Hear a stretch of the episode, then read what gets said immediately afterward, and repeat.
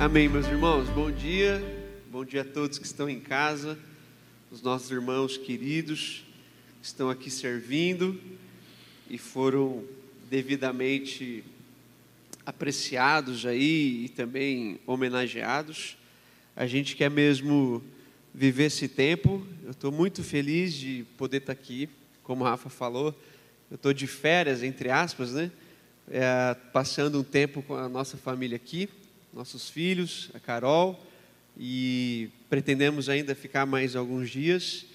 E quando me foi dada a tarefa aqui de partilhar com os irmãos essa palavra, eu perguntei para o Rafa e, e, se vocês estavam vivendo algumas séries, né? Eu acompanho um pouco, não consigo acompanhar tudo o que acontece aqui, mas é uma das igrejas que eu acompanho e ele disse: não, a gente está agora nesse momento sem, algum, sem nenhuma série.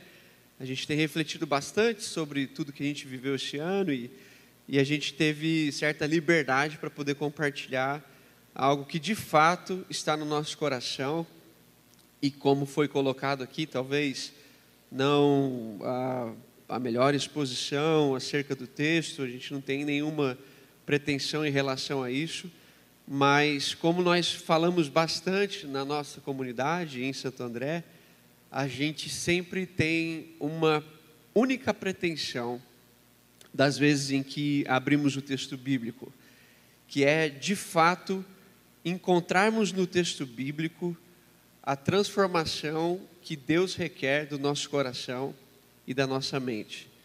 Então nós começamos clamando a Deus por esse milagre e eu, como quero ser fiel ao meu tempo aqui, eu quero ler o texto bíblico, mas quero pedir em nome de Jesus que você possa entender o que de fato o Espírito quer traduzir ao seu coração, não apenas o que eu posso falar ou o que eu deixe de falar aqui, mas que, que você consiga perceber o que de fato Deus tem para sua casa nessa manhã.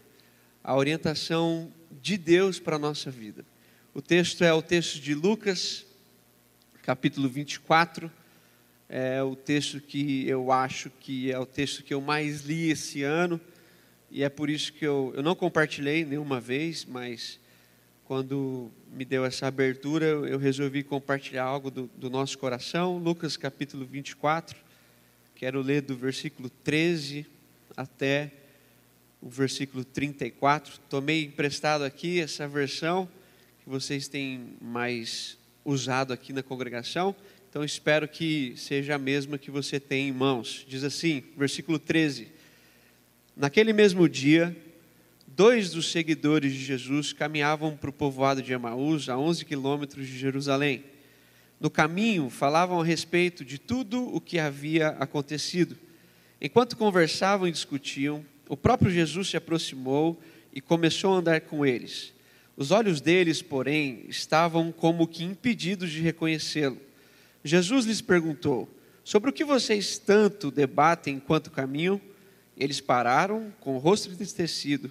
Então um deles, chamado Cleopas, respondeu: Você deve ser a única pessoa em Jerusalém que não sabe das coisas que aconteceram lá nos últimos dias. Que coisas? perguntou Jesus. As coisas que aconteceram com Jesus de Nazaré, responderam eles. Ele era um profeta de palavras e ações poderosas aos olhos de Deus e de todo o povo, mas os principais sacerdotes e os outros líderes religiosos entregaram para que fosse condenado à morte e o crucificaram. Tínhamos esperança de que ele fosse aquele que restauraria Israel. Isso tudo aconteceu há três dias. Algumas mulheres do nosso grupo foram até o túmulo hoje bem cedo e voltaram contando uma história surpreendente. Disseram que o corpo havia sumido e que viram anjos que lhes disseram que Jesus estava vivo. Alguns homens do nosso grupo correram até lá para ver e, de fato, tudo estava como as mulheres disseram, mas não o viram. Então Jesus lhes disse: Como vocês são tolos! Como custam a entender o que os profetas registraram nas Escrituras? não percebem que era necessário que o Cristo sofresse essas coisas antes de entrar em sua glória?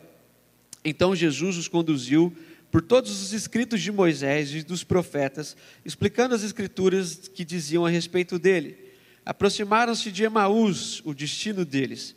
Jesus foi, fez, como, como, fez como quem seguira a viagem, mas eles insistiram: Fiquem conosco essa noite, pois já está tarde. E Jesus foi para casa com eles. Versículo 30. Quando estavam à mesa, ele tomou o pão e o abençoou. Depois partiu e lhes deu. Então, os olhos deles foram abertos e o reconheceram. Neste momento, ele desapareceu. Disseram um ao outro: Não ardia o nosso coração quando ele falava conosco no caminho e nos explicava as Escrituras? E na mesma hora levantaram-se e foram para Jerusalém. Ali encontraram os, doze, os onze discípulos e os outros que estavam reunidos com eles, que lhes disseram: É verdade que o Senhor ressuscitou. Ele apareceu a Pedro. Amém. Que Deus os abençoe na exposição da Sua palavra. Hoje é o primeiro domingo do último ano, do último mês do ano. 2020 não foi muito aquilo que possivelmente nós esperávamos, né? A expressão que usávamos na virada do ano e possivelmente nos primeiros dias do ano de que 2020 será o ano, de fato não deu certo para a maioria de nós, né? Nós tínhamos algumas listas e tínhamos previsto alguns lugares para viajar, certamente não fomos. Tínhamos muitos planos que certamente foram engavetados.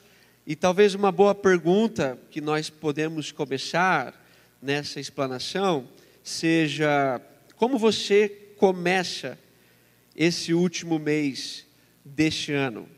Como você chega nesse último mês? Como está o seu coração a respeito daquilo que você ainda tem para viver nesse ano? Quero contar uma história simples. Nós estamos em São Paulo, em Santo André, e minha esposa trabalha em São Paulo, uma certa distância, né? E o trânsito, a gente não conta muito o tempo por quilômetro, né? A, a ideia de aonde você está, para onde você tem que ir. A gente tem por tempo. Então, quanto que demora para chegar lá?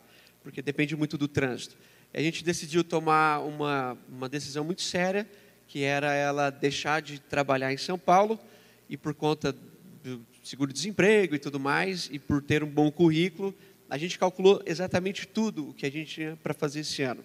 A gente queria mudar de casa, ela saía do emprego, a partir de abril ela começaria a mandar os seus currículos, e por ter um excelente currículo, nós tínhamos a certeza absoluta de que a partir de julho e no começo, obviamente, de agosto, como ela é professora, ela entraria numa nova escola e levaria os nossos filhos que deixariam de pagar a escola que a gente paga.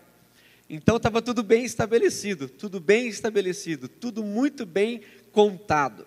Quando começa o ano, então, a gente toma essa decisão e por volta de fevereiro e março somos surpreendidos ah, não temos respostas nenhuma a respeito dos currículos, nem sequer uma resposta negativa, e tudo se segue, novas expectativas, talvez volte às aulas, e agora a gente já percebe que é muito provável que não, e obviamente que não teremos uma resposta positiva em relação a uma possível contratação, e a gente se viu numa, num, num lugar onde as nossas expectativas foram frustradas. Eu não sei como você lida com isso, mas para nós, ah, lidar com um estilo de vida que é totalmente contrário ao que a gente pensava, que é literalmente o oposto do que a gente planejava, não é fácil de se adaptar. Não é fácil por várias questões, mas talvez a questão que seja mais delicada e uma outra pergunta que a gente possa responder é como é que então a gente lida com as frustrações que esse ano de 2020 trouxe para o nosso coração? Como é que a gente consegue lidar com essas frustrações que nesse ano são decorrentes a muitas expectativas que obviamente foram frustradas? E sobre essas frustrações, eu acredito que as piores frustrações que nós enfrentamos estão num, num âmbito, num campo onde estão relacionadas a coisas que nós pensávamos que Deus faria. Vou falar de novo. As frustrações dos nossos próprios planos já são difíceis de serem lidadas, mas as frustrações que nós enfrentamos relacionadas a coisas que nós pensávamos que Deus faria são as mais difíceis de serem enfrentadas por nós. Quando nós temos sérias expectativas do que Deus pode fazer em determinado assunto e Deus aparentemente não faz, se nós formos sinceros, essas são as frustrações mais difíceis de serem enfrentadas na vida cristã. Então, aquilo tudo que a gente pensava que Deus faria e Ele não fez, demora muito para encontrar um lugar, em uma boa disposição e numa boa mente que consiga lidar com esse grande desafio. E não é diferente com a vida dos discípulos. Já é o terceiro dia, Jesus morreu na sexta-feira. É o primeiro dia da semana, é literalmente o domingo de manhã. Os discípulos estão dispersos, alguns fechados nas casas, outros não temos a narrativa, e esses estão de caminho para Emaús. As imagens que eles têm em mente são imagens difíceis. Tentam, tentem perceber isso. As últimas imagens que, ele tem, que eles têm a respeito de Jesus de Nazaré, o Cristo, são imagens difíceis, são expectativas frustradas. Eles pensavam que depois daquele grande dia, eles veriam Jesus num trono, mas a última imagem que eles têm em mente é de Jesus numa cruz. Eles pensavam que depois daquele grande dia, eles estariam reunidos em volta da mesa e juntos tomariam vinho mas a última imagem que eles têm é de um sangue derramado. Eles pensavam que eles estariam naquele grande dia sentados em lugares de honra, mas eles estão fugindo para outra cidade. Então, aqueles que seguiram Jesus durante três anos e que literalmente abandonaram tudo para viver com o Mestre, agora se sentem sozinhos.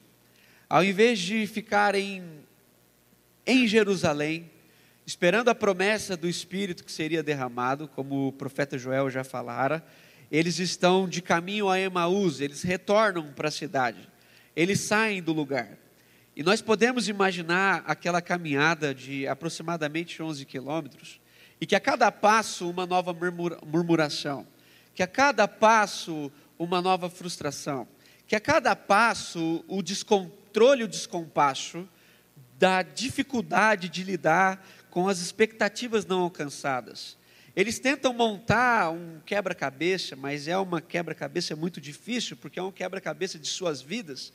É um quebra-cabeça difícil não só porque tem muitas peças, mas é um quebra-cabeça difícil porque tem peças misturadas. São muitas expectativas, não é um quadro só pintado.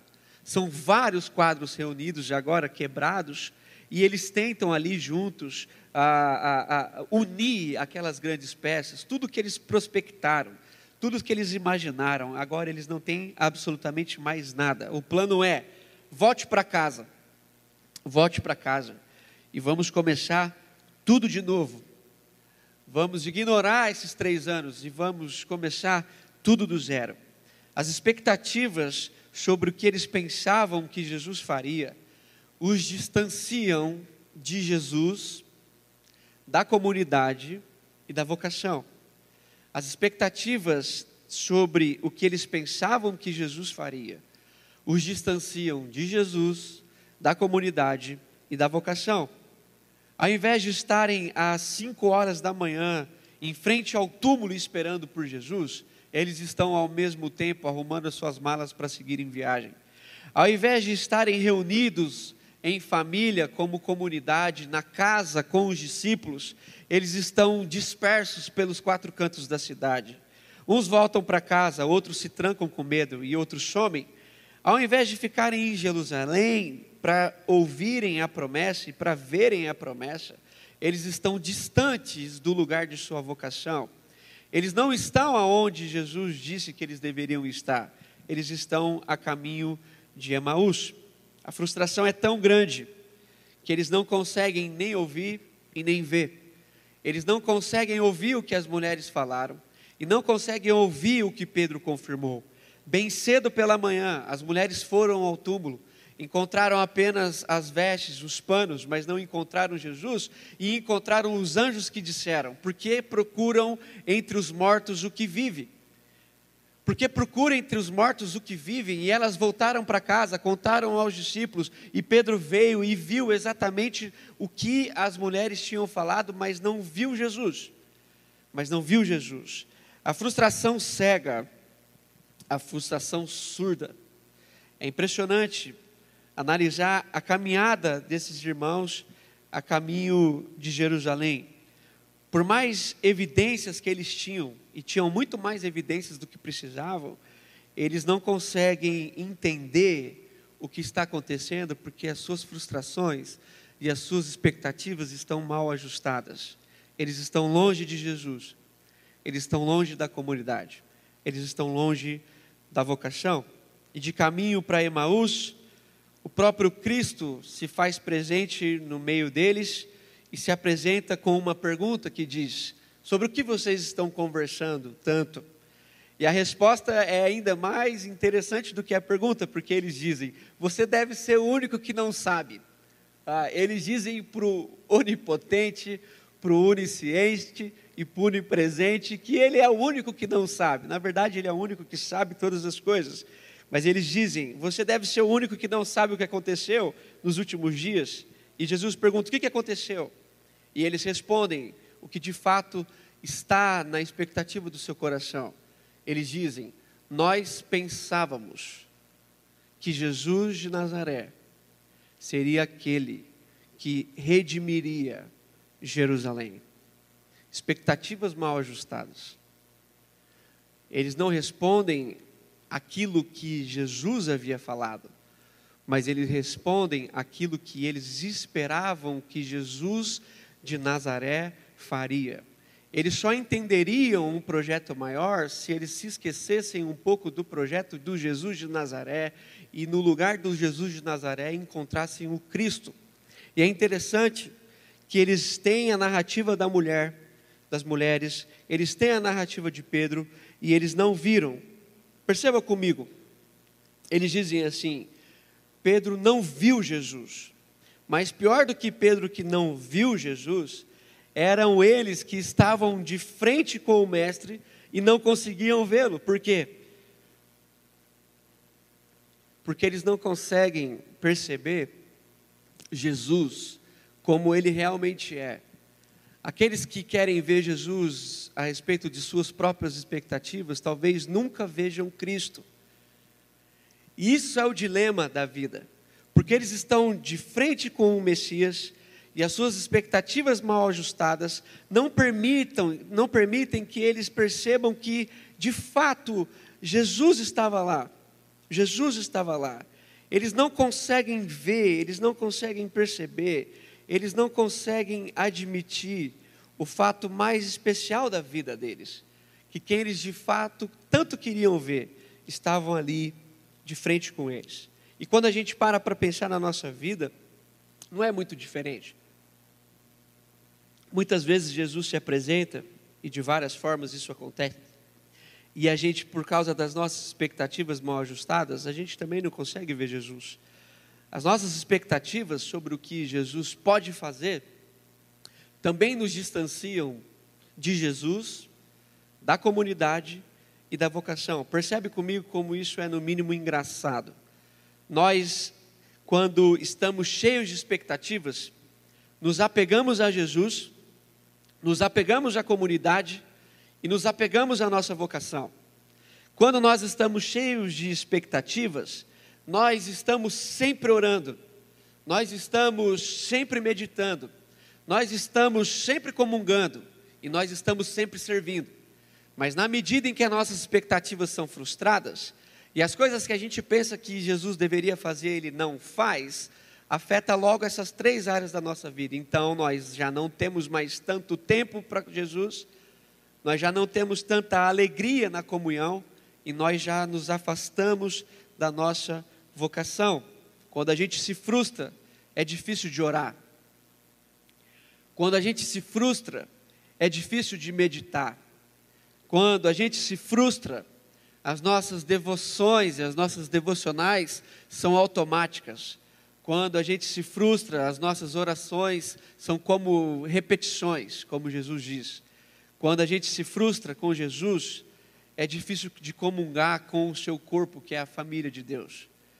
Quando a gente se frustra com Jesus, é difícil de se alegrar com os que se alegram e de chorar com os que choram. Quando a gente se frustra, o último lugar que a gente quer é o lugar da relação.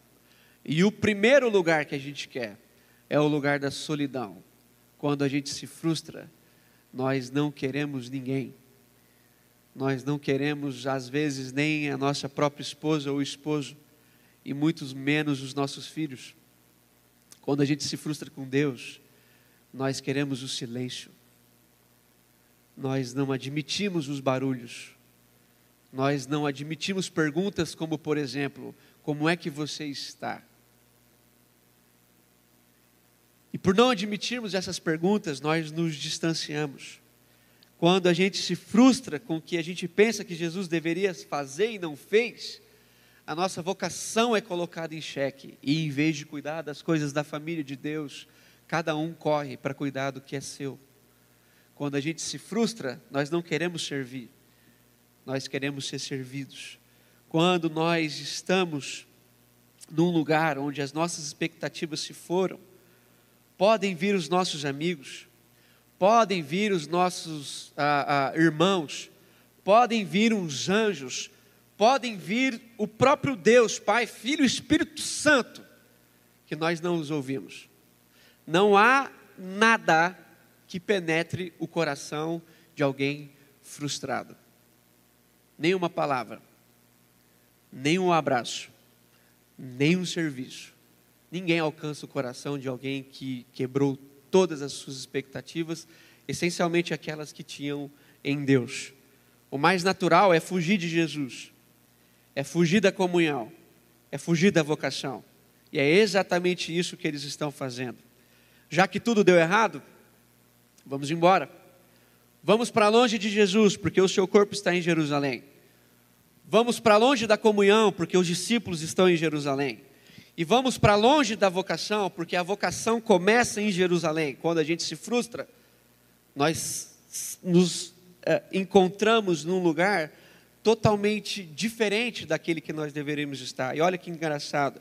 Jesus aparece naquela estrada triste, de passos sombrios, e quando ele aparece, faz as perguntas, e Jesus começa a lidar com as expectativas dos discípulos, tendo que fortalecer, em primeiro lugar, a imagem bíblica a respeito do Cristo. Jesus tem que lidar com as expectativas que eles tinham de Jesus de Nazaré, fazendo com que eles lembrassem do que as Escrituras dizem a respeito do Cristo, e é por isso que Jesus diz: vocês não conseguem perceber a vocação que está sobre o Messias Cristo. E é por isso que vocês se apegam na figura de Jesus de Nazaré. E aí Jesus faz uma exposição, praticamente toda do Antigo Testamento, pelo menos os escritos de, da, e da poesia, e eles começam a serem tratados a partir de suas lembranças. Olha que magnífico, quando eles chegam em casa, mesmo sendo aparentemente um mestre desconhecido, eles pedem para que, para que aquele mestre entre, e Jesus entra, e quando Jesus entra, Jesus vai tratar com eles a principal lembrança que eles tinham a respeito de Cristo. Preste atenção. Ao sentar à mesa, Jesus pega o pão, dá graças e reparte. E o texto bíblico diz que imediatamente, naquela mesma hora em que o pão foi repartido, os seus olhos foram abertos e eles puderam perceber que Jesus transforma as expectativas em esperança, lembrando do que ele já fez. Preste atenção. Se as expectativas frustradas os distanciavam da vocação, da comunhão e da pessoa de Jesus, agora a esperança do Messias faz com que eles lembrem de tudo que ele já fez. Se as expectativas nos frustram acerca do que a gente esperava que ele faria, a esperança encontra o nosso coração, nos fazendo lembrar de tudo que ele já fez. E é por isso que quando ele reparte o pão, naquela mesma hora eles são lembrados de quem ele é. E eles começam a dizer coisas totalmente diferentes, é outro cenário, o ambiente é o mesmo. O ambiente é o mesmo, mas o cenário se transforma. O ambiente que era sombrio agora é aquecido pelo coração e eles dizem: porventura, o seu coração não aquecia quando ele vos falava?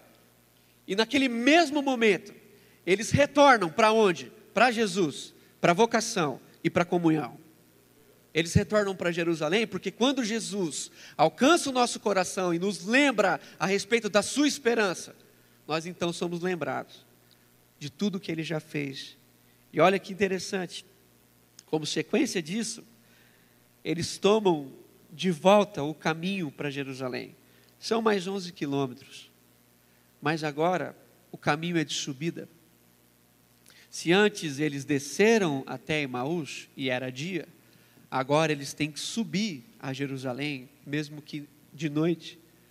Mas aqueles que são lembrados por Jesus e têm o seu coração repleto da esperança, não conseguem perceber a diferença entre descida e subida, entre luz e dia.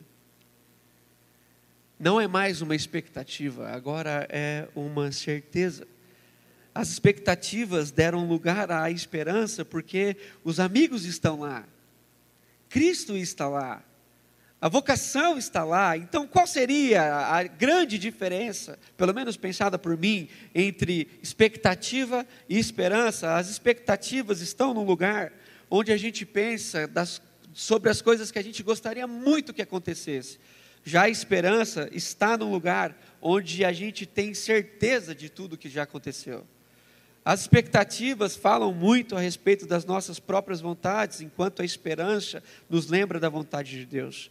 As expectativas nos prendem num eterno amanhã, enquanto a esperança nos lembra do que Deus já fez e de tudo que Ele está fazendo na nossa vida hoje. Quando o profeta foi falar e foi se lamentar, a sua lamentação, exposta no texto bíblico, nos ensina a resgatar a nossa memória, para que a gente tenha então esperança. No conselho popular, as pessoas boas nos dizem: pense positivo, vai dar certo. No conselho do profeta, nós somos ah, levados a não a pensar positivo, mas apenas a nos lembrar, porque já deu certo. Não tem como dar errado.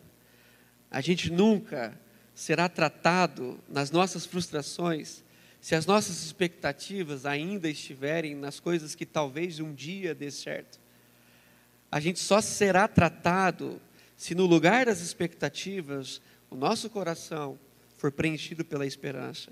E a esperança não nos remete às coisas que talvez possam acontecer. A esperança nos remete às coisas que já aconteceram.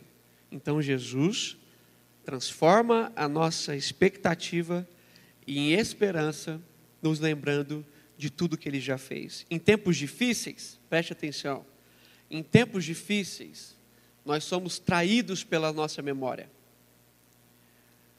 A intensidade dos nossos dias e a dificuldade de lidar com as aparentes incertezas faz com que a gente se esqueça de coisas que são primordiais. Então a gente se prende tanto no que talvez pode ser que aconteça, que a gente acaba ignorando tudo que já aconteceu. A gente se prende tanto ah, em tudo que talvez Jesus um dia possa fazer de novo na nossa vida, que a gente se esqueça de tudo que Jesus fez. Para restaurar o coração dos discípulos, Jesus tem que trazer uma memória. E a memória trata exatamente, pelo menos ao meu ver, nesses três elementos. Então, tente entender isso comigo. A memória do pão repartido nos aproxima de Jesus porque foi pela graça e nos lembra da sua vida entregue. A memória do pão repartido nos aproxima da comunhão, porque nós passamos a nos enxergar como um corpo que parte e reparte, que a parte faz parte. A memória do pão repartido nos aproxima da vocação, porque nós nos repartimos em favor de todos os outros. Quando nós olhamos e quando nós temos em memória o pão repartido, nós já não mais trabalhamos para reter, mas nós trabalhamos para servir e repartir. Então, de forma simples, eu queria perguntar, com muito amor ao seu coração, como é que está de verdade você hoje, e que se você olhasse para dentro de si, talvez você pudesse perceber que algumas frustrações que você e eu vivemos esse ano nos tentaram demais em nos distanciar de Jesus. Eu, eu, eu, eu acredito que, que, pelo menos para o nosso coração, o que esse texto simples tem a nos dizer é que, embora nós, eu e você, somos constantemente tentados a nos distanciar de Jesus, a boa notícia desse texto é que Jesus está sempre à nossa direção. Ele sempre caminha ao nosso encontro. E mais uma vez hoje, nesse domingo de manhã, que é bem emblemático para esse texto que nós lemos, enquanto talvez você ligou mais uma das suas transmissões para assistir mais um dos cultos em que talvez você já não tem mais esperança nenhuma de ser tratada por Jesus, Jesus vem aqui para nos lembrar que Ele tem, Ele tem um encontro marcado com a nossa vida. E Ele quer tratar o nosso coração, para que no lugar das expectativas, Ele deposite em nós profunda esperança. Talvez você, nesse tempo distante, e, e, e talvez até por não poder estar junto com a comunidade, você, pelas suas frustrações, ah, se permitiu se distanciar. E como todo bom brasileiro, encontra sempre boas desculpas para se ausentar da comunhão. Sempre muito ocupado. Sempre fazendo coisas que você tem que fazer. Sempre fazendo coisas que são, ao seu ver e ao meu ver, urgente e com muita dificuldade de encarar a realidade que por muitas vezes a comunhão não é um pilar da nossa fé. Talvez Jesus venha para nos dizer nessa manhã que a comunhão não é mais uma das coisas que você tem para fazer enquanto igreja de Jesus. A comunhão é a testificação de que nós somos de Jesus. É na comunhão que nós nos encontramos. É na comunhão que nós nos vemos. É na comunhão que nós nos percebemos. É na comunhão que nós usufruímos da bênção de Jesus.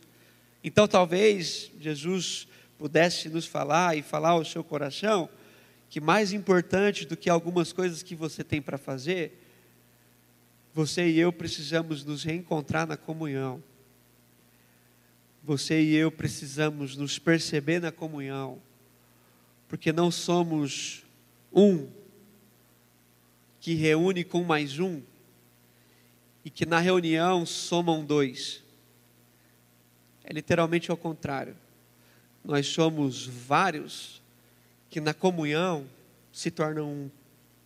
E talvez Jesus precise nos lembrar que na frustração das nossas expectativas, você e eu e esse ano corremos muito para salvar o que é nosso.